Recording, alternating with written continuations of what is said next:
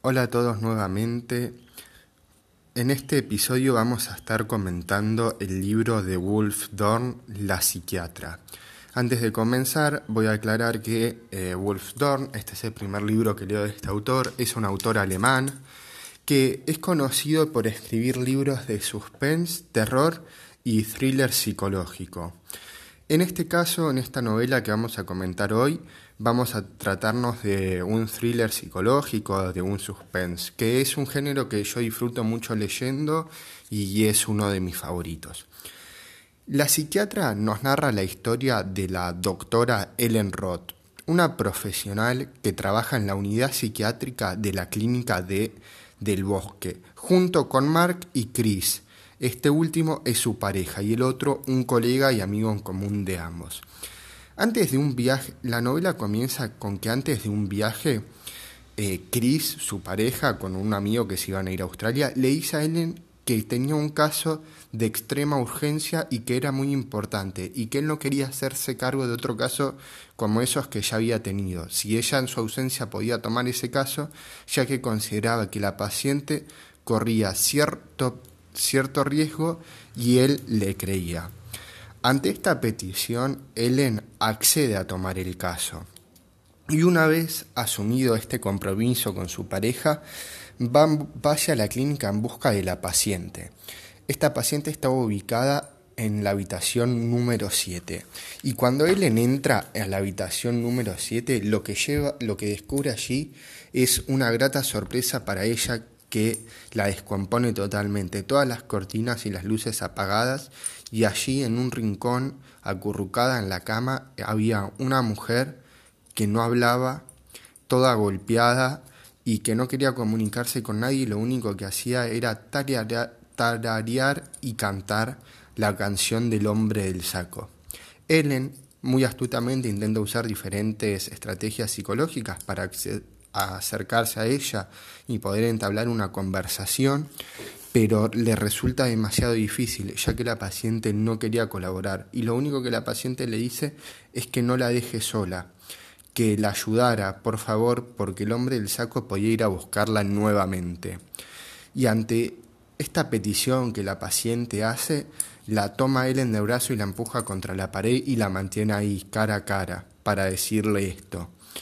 Ellen completamente abrumada por este compromiso y por el miedo real que percibió en esta paciente, accede a intentar ayudarla.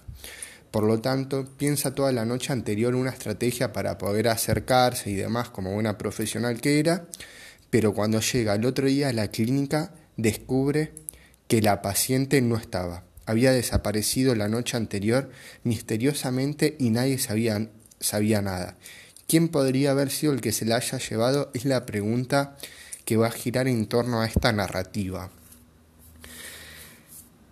Ellen intenta buscar, hace una denuncia en la policía, pero en la clínica nadie sabe nada. Mismo así que el director de la clínica, al enterarse de este acontecimiento y de que ella fue a la policía, le pide que se tome una semana de vacaciones para intentar relajarse de todo el estrés que había tenido las últimas semanas con el trabajo.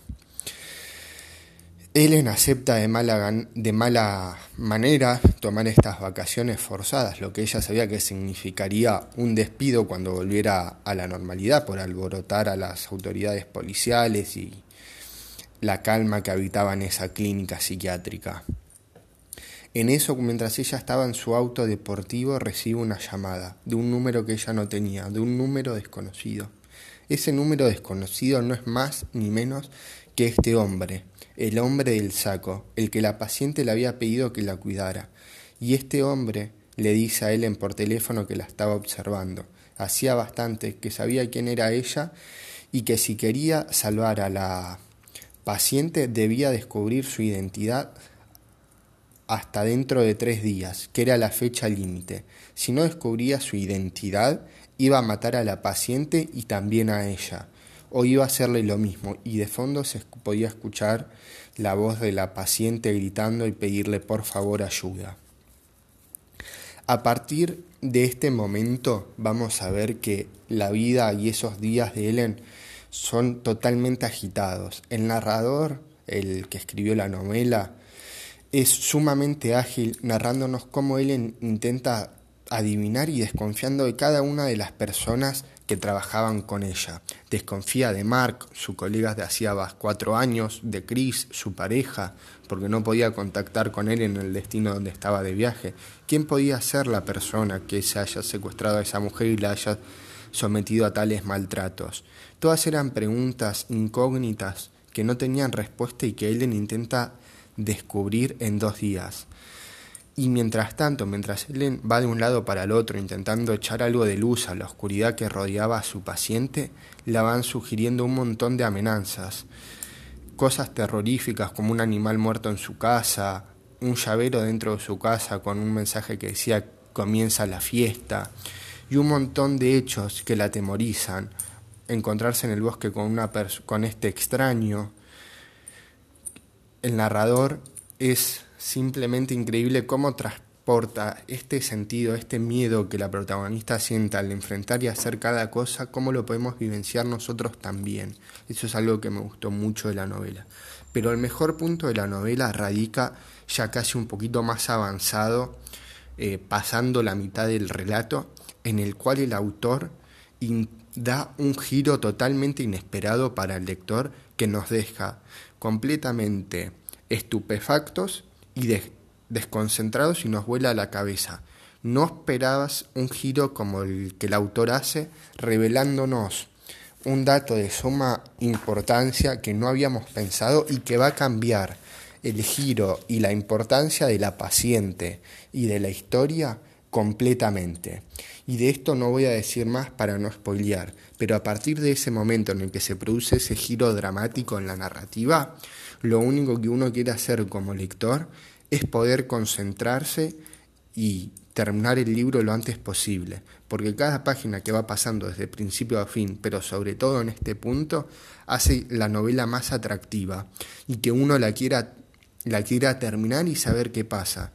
Es un thriller psicológico sumamente entretenido, atrapante, que no te va a decepcionar. Yo la recomiendo y si sos fanático de estos tipos de relatos, eh, te va a encantar, te lo prometo. Y si querés leer algo entretenido, corto, para pasar el rato, también es una muy buena recomendación porque es para todos los gustos. Si les gustó el libro y quieren hacérmelo llegar, pueden dejarme un mensaje por Instagram en recomendaciones con Fran.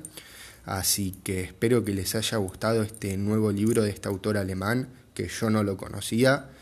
Eh, y si alguien también conoce algún otro relato de este autor que le haya gustado y me lo quiera recomendar, me lo puede hacer saber por un mensaje por Instagram. Eso es todo y nos vemos en el próximo capítulo.